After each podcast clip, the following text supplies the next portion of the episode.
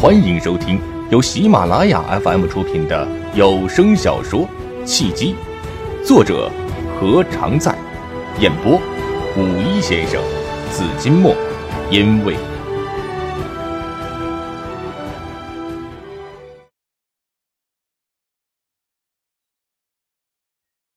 第四十六章，自我提升，等待机会。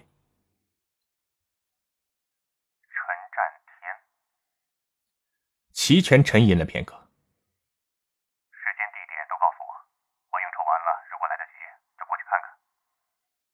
连城心中一阵狂喜，在齐全的心目中，他的分量已经足以让齐全开始考虑到他的情绪了。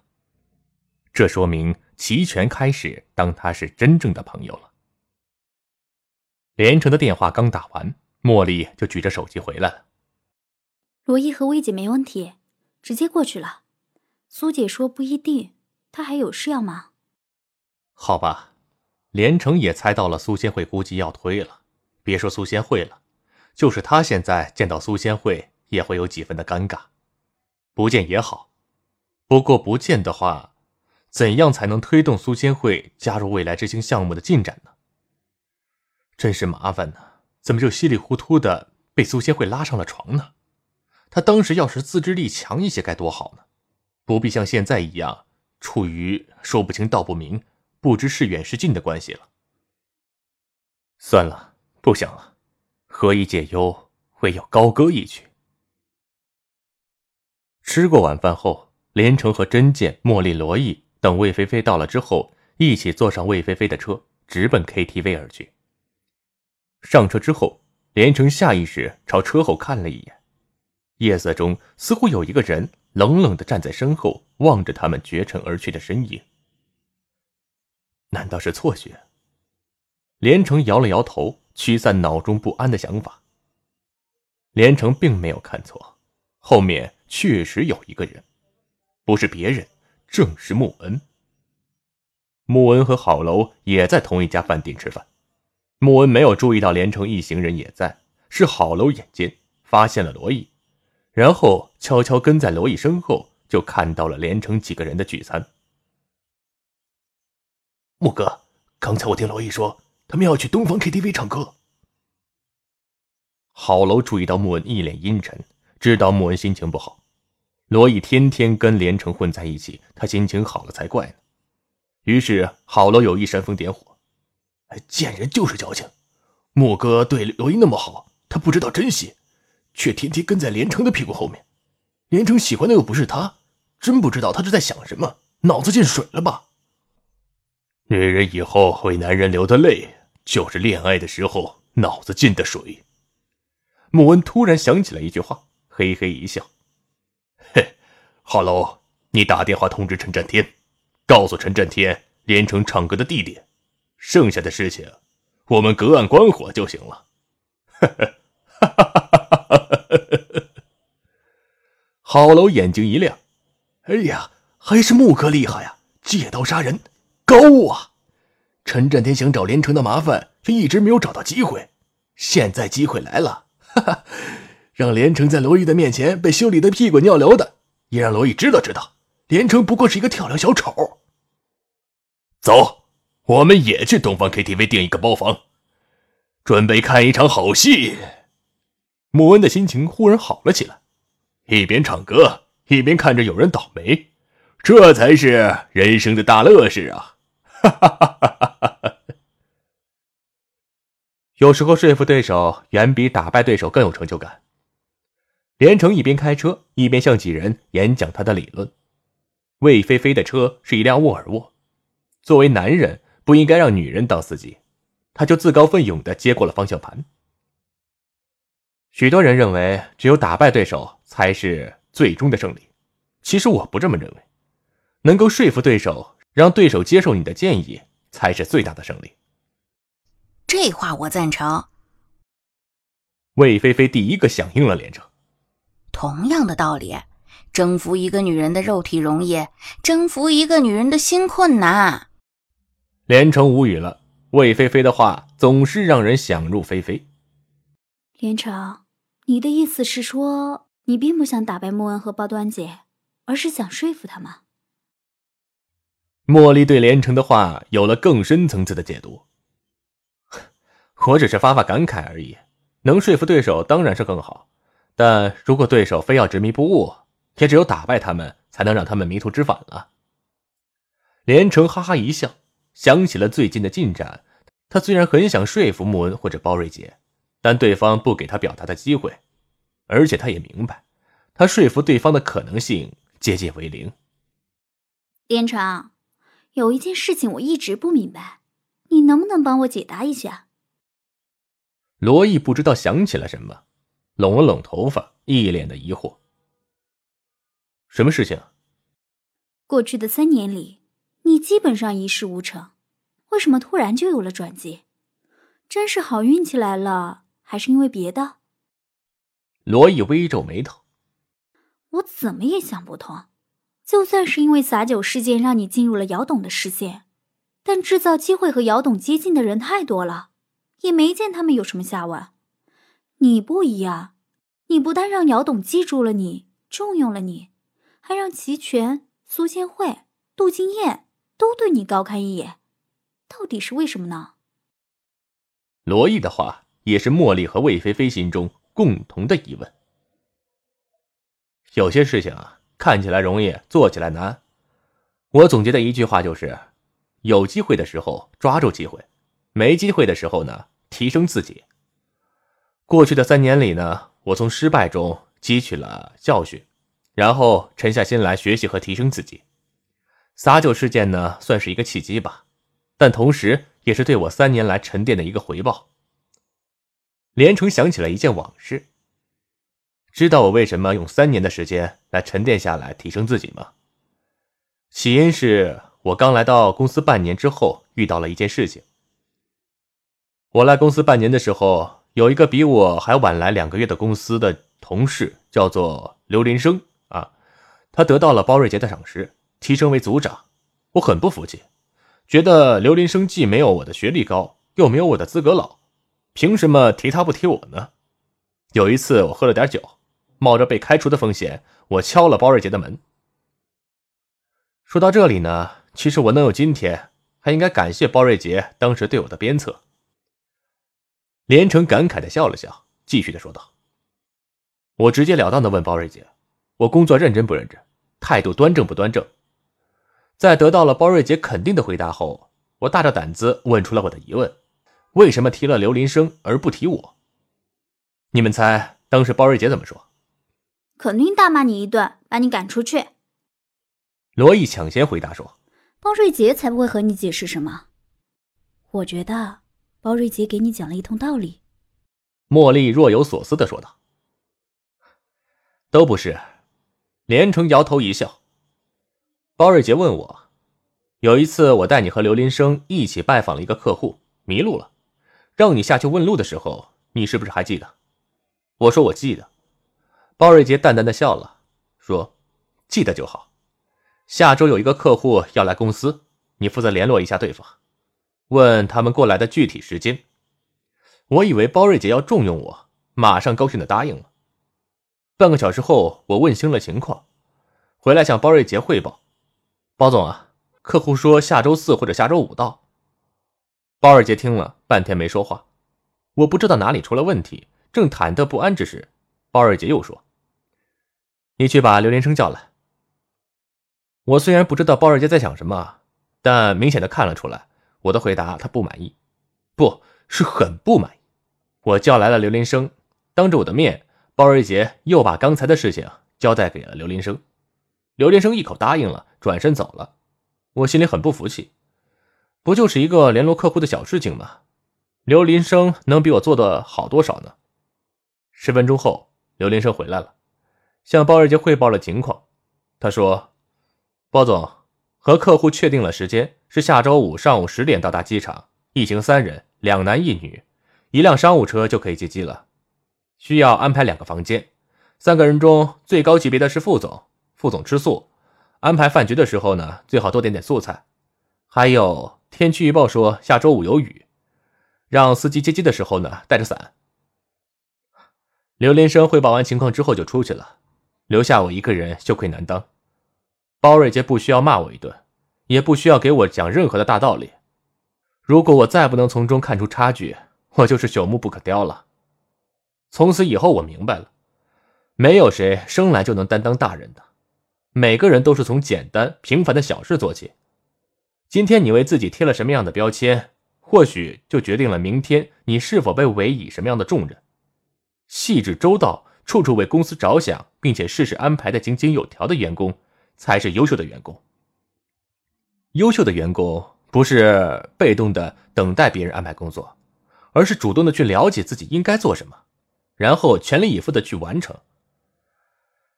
连城摇头自嘲的笑了笑，也就是从那开始，我开始埋头读书、学习、提升自己，学会了从小细节做起，因为小细节往往透露着大文章。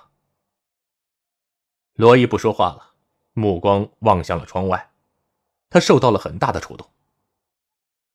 哎，对了，您问路的事情呢？魏菲菲想起了连城，还埋下了一个伏笔，没有回答。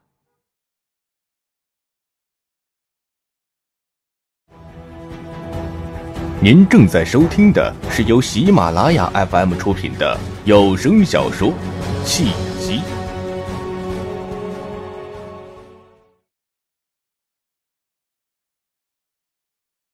当时迷路了，我下去问路，问了一个大概就回来交差了。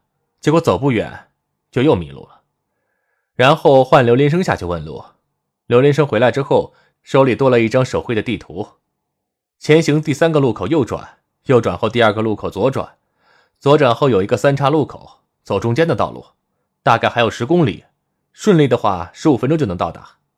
我还很不以为然，觉得刘林生多此一举。现在想起来。人和人的差距，有时就是在细节和细心上。刘林生，他现在不在公司了吧？我怎么没听过他？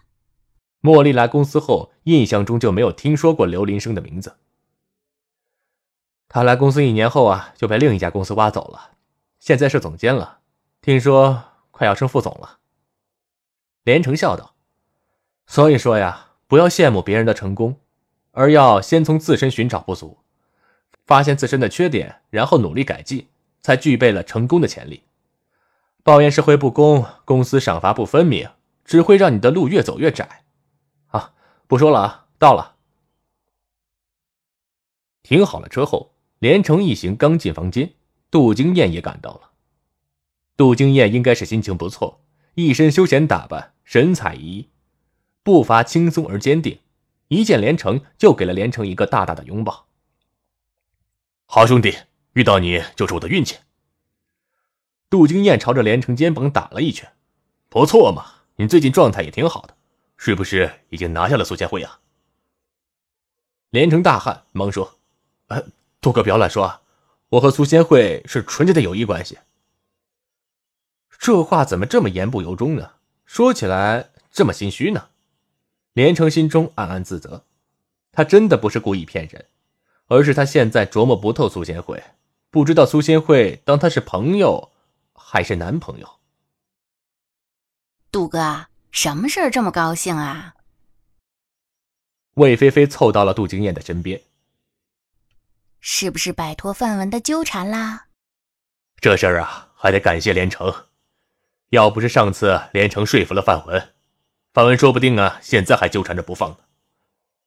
上次范文被连城和苏仙慧联手骂跑了之后，他只打了一个电话给杜金燕，然后如同从他生命中消失了一样，再也没有出现过。杜金燕当然感到高兴和轻松了。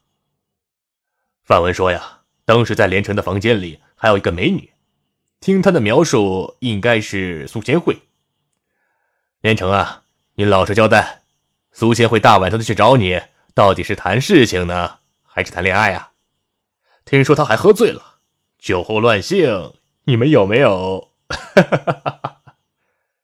怎么杜金燕一见面就提到这事儿了？连城发现杜金燕眉飞色舞的表情之下，还有一丝故意的调侃。他明白了，杜金燕是想坐实他和苏仙慧的关系，好让茉莉知难而退。说起来，杜金燕也是在帮他。从朋友的角度上来说，杜金燕当然愿意和苏仙慧在一起了。不仅是因为苏仙慧的性格更好，而且苏仙慧还可以在事业上帮他许多。从他自己的角度上来说，连城也越来越觉得他的感情更向苏仙慧倾斜了。只是他也知道，他和苏仙慧的感情能不能得到进一步的发展，主动权不在他，而在苏仙慧。茉莉过来挽住了连城的胳膊，连城，苏姐真的晚上去找你了。你真的喜欢她了？他，连城在茉莉清澈的目光注视下不忍撒谎。是找我了，他当时喝醉了，上来借用了一下洗手间，然后就走了。真的？茉莉咬紧着嘴唇，有几分不信。啊，真的。苏仙慧确实是走了，但到底是借用完洗手间之后走的，还是第二天天亮才走的，后果就完全不同了。我有个秘密要告诉你。茉莉不再追问细节，她拿过了麦克风，郑重其事的宣布：“从现在开始，我自由了，我要自由自在的谈恋爱，我要大胆的去爱自己所爱的人，我正式离婚了。”离婚？房间中顿时鸦雀无声，所有人面面相觑，都惊呆了。茉莉不是连正式的男朋友都没有吗？如果不是最近的和连城走得近一些，让人以为她才开始谈恋爱。以前的她虽然被称为公司的女神，却一直拒绝着所有的追求者，单身至今。怎么就离婚了呢？她什么时候结的婚？我结婚的事情只有一个人知道，苏姐。现在你们也知道了。我不是想隐瞒我结婚的事实，更不是想玩什么隐婚的游戏，而是有迫不得已的苦衷。我小时候家里穷。为了供我上学，爸妈付出了全部的努力还不够。他是我的邻居，比我大五岁，早年出来打工，积攒了一些钱。他说他可以供我上学，直到我大学毕业，但前提是我得嫁给他。连城心中不知道是什么滋味，他知道茉莉来自山村，是山村飞出来的金凤凰，却不知道茉莉小时候家里这么穷，穷到连供养她上学都供不起。杜经燕一脸的沉思，罗毅却是一副无所谓的表情，坐在沙发上摆弄着手机。魏菲菲呢，则是听得入了神。为了上学，我答应了他的条件，因为如果不答应，我也许一辈子也飞不出山村。后来我考上了大学，大学毕业后留在了北京。他找到我，要我履行当年的诺言，我没有犹豫，就同意嫁给他了。做人不能忘本，如果不是他，也没有我的今天。虽然他既没学历又没文化，而且显得比我老了很多，我抱定了，既然嫁给了他，不管他是健康还是疾病，也不管他是贫穷还是衰老，都要守候他一辈子。不料结婚之后，他对我说，不让我对外说出我结婚的事实，而且他也不和我住在一起。我在北京，他还在老家的城市。他到底是打工还是在做什么，我都不知道。问他，他也不说。他只是一再的告诉我，他爱我，希望我有一个完整而幸福的人生。茉莉流泪了，她哽咽的说道：“当时我还不知道他的话是什么意思，直到有一天他告诉我，他得了绝症，快要死了。”希望我回去见他最后一面，我震惊了。结婚之后，我和他只是名义上的夫妻，从来没有在一起过过一天日子。我对他只有感恩，没有感情。他却对我说，他从小就喜欢我，一直喜欢到现在。但他知道他配不上我，只和我有一段有名无实的婚姻，他就知足了。他骨瘦如柴，得了癌症，拿出了一份协议，告诉我，他很感谢我信守承诺。他以为我不会和他结婚。茉莉泣不成声，连城默默的递上了纸巾。过了好大一会儿，茉莉才又平静了下来。说是协议，其实是他的遗嘱。他把他的全部财产都留给了我。说我是他一生最爱的人。我在大学毕业时，他就检查出来得了绝症。为了保证他的财产都留给我，他和我结婚。为了让我一个完整的幸福，他结婚后没有碰我。他说：“爱一个人，就希望他幸福。他爱我，尽管我不爱他，他也爱的无怨无悔。让我震惊的是，他留给我的财产。”居然有一千万！啊，一千万！罗毅惊得跳了起来。茉莉，这么说你是千万富姐了？你真走运！我怎么就遇不到这么一个深爱我的男人呢？嗯。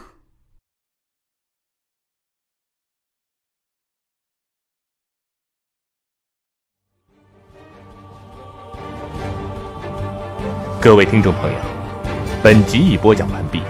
感谢您的收听。如果有喜欢我声音的朋友，请您点赞、留言，您的支持就是我最大的动力。